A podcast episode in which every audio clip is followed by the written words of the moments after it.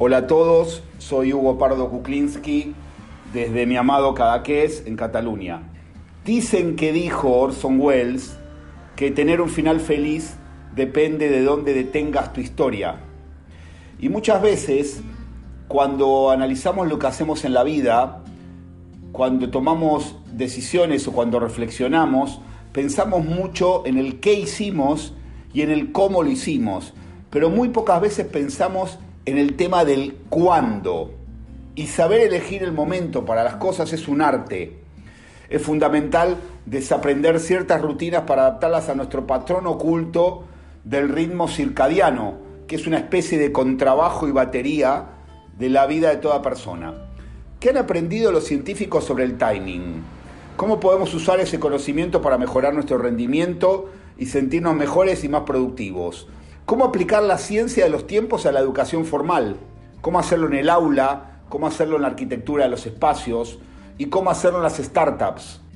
¿Por qué los finales nos hacen sentir la necesidad de bajar el ritmo y buscar un significado? Sobre todo eso habla el muy interesante y nuevo libro de Daniel Pink, Cuando los secretos científicos del manejo de los tiempos un bestseller en Estados Unidos que ha sido publicado en 2018 en España por Paidós.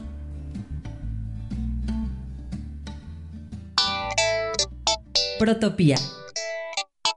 Los podcasts de Outliers School. Ideas para desaprender alrededor de la cultura digital, la comunicación y la educación. Protopía. Capítulo 15. Mayo de 2019.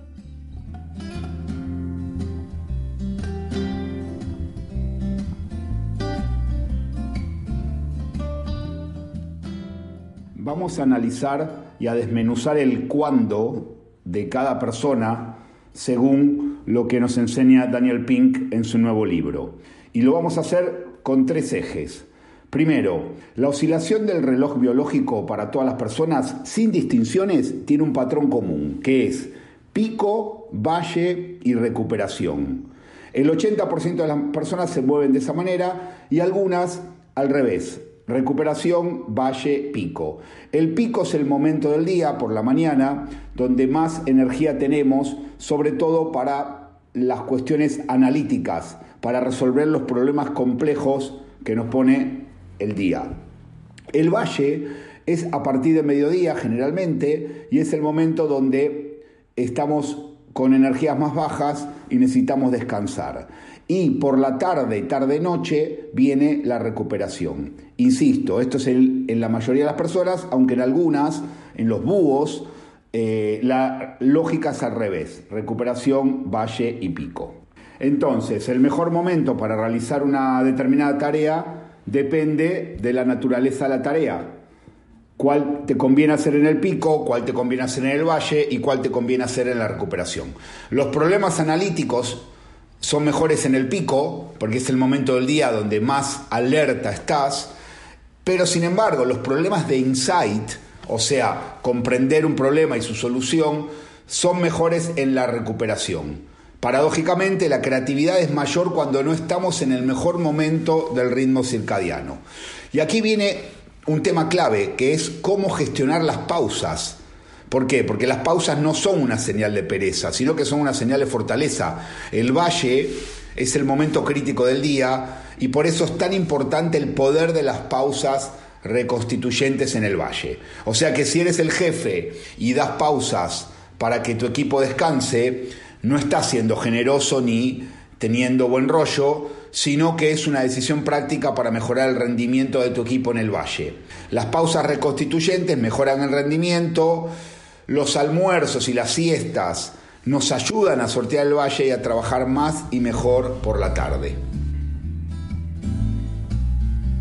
Daniel Pink analiza algunas investigaciones en Estados Unidos que nos dan algunos resultados sorprendentes. Por ejemplo, en una investigación se determina que los jueces en Estados Unidos eran más indulgentes con los ciudadanos que tenían que juzgar después de hacer un descanso que sin haberlo hecho.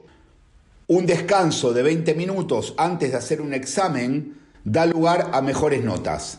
O sea que no se trata de estudiar hasta el último minuto antes de empezar el examen, sino de relajarse, descansar y luego empezar. Una pausa de 15 minutos por hora es ideal en un proceso pedagógico. Nosotros lo aplicamos mucho en los talleres de Outliers School. En ese sentido habría como cinco principios relacionados a las pausas. Un poco de pausa es mejor que nada. Moverse es mejor que estar parado.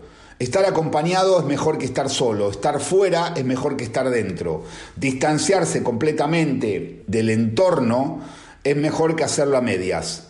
Y las pausas son mejores sin tecnología. Lo cual nos lleva al tema de las siestas, que es muy arraigado en la cultura mediterránea, pero se ve como una indulgencia en otros entornos profesionales. Daniel Pink nos dice que una siesta de 10 minutos a media hora es una excelente respuesta al valle y nos permite trabajar de la mejor manera posible en la fase de la recuperación. Outliers School escuela itinerante de ideación ágil para resolver retos de cultura digital, comunicación y educación en Iberoamérica.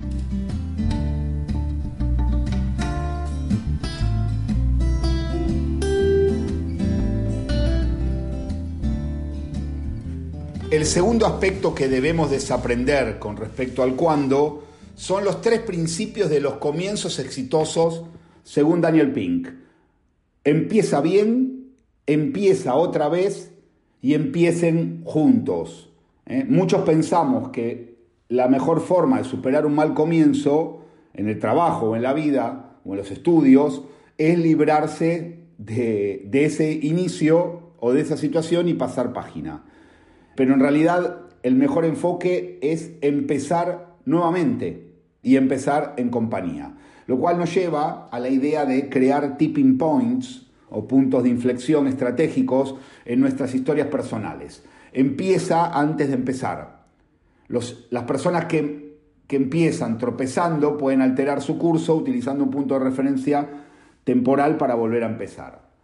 Esto puede ser la fecha de cumpleaños, puede ser el inicio del año, el inicio de alguna temporada, etc. Luego está el tema de las mitades, pensar las mitades de un proceso como un despertador mental.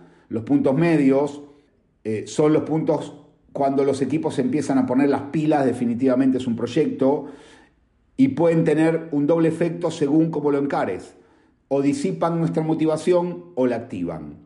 La teoría del caos y la complejidad nos dice que en cualquier sistema dinámico, las condiciones iniciales tienen una enorme influencia sobre lo que ocurre a los habitantes de dicho sistema. Por eso es tan importante empezar bien y empezar antes de empezar.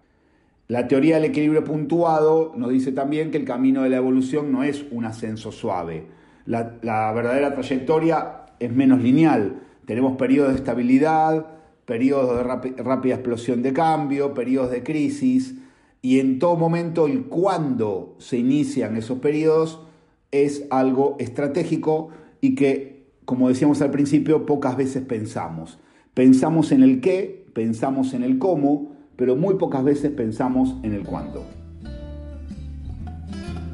Esta semana en los podcasts de Outliers School, Hugo Pardo Kuklinski analiza cuándo es mejor hacer las cosas y reseña el nuevo libro de Daniel Pink, Cuándo, los secretos científicos del manejo de los tiempos.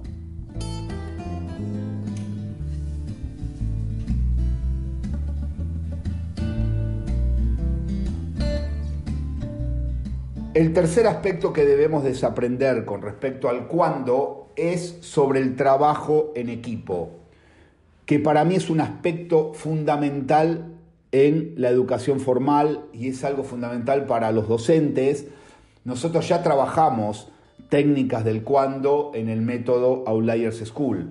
Por ejemplo, el primer principio de la sincronización del trabajo en equipo es que el tiempo grupal necesita un jefe alguien que esté por encima y apartado del propio grupo para marcar el ritmo, mantener los niveles de atención y hacer que la mente colectiva se concentre. Funcionar de manera sincrónica mejora nuestra capacidad de apertura a los de afuera y nos hace mucho más eficientes. Según Tagman, los grupos tienen cuatro etapas. Formación, conflicto, normalización y desempeño. Lo cual nos lleva a adoptar un montón de estrategias en el cuándo.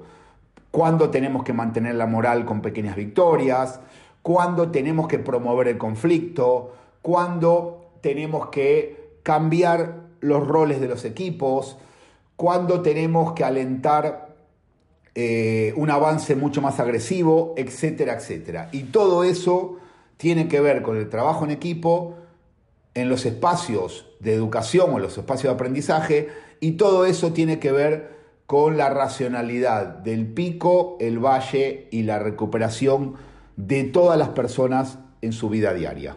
Protopía. Los podcasts de Outliers School. Dos últimos aspectos para pensar con respecto al trabajo en equipo son los descansos y los finales.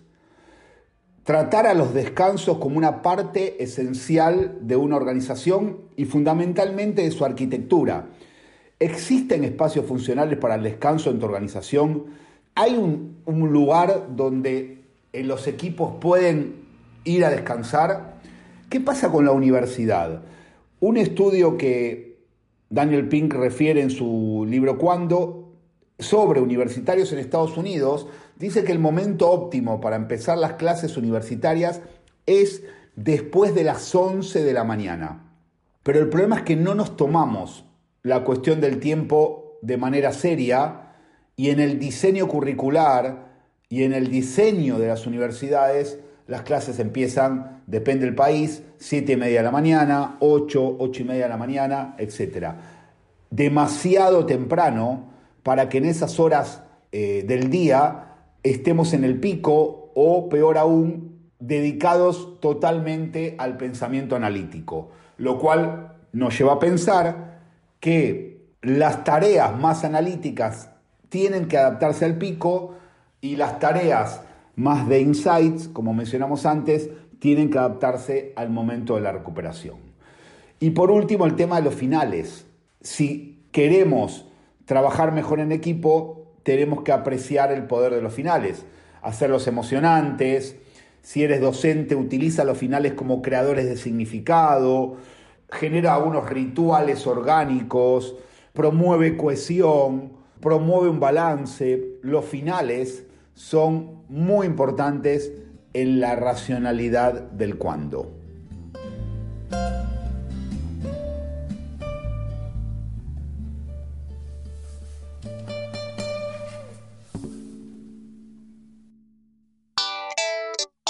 Protopía.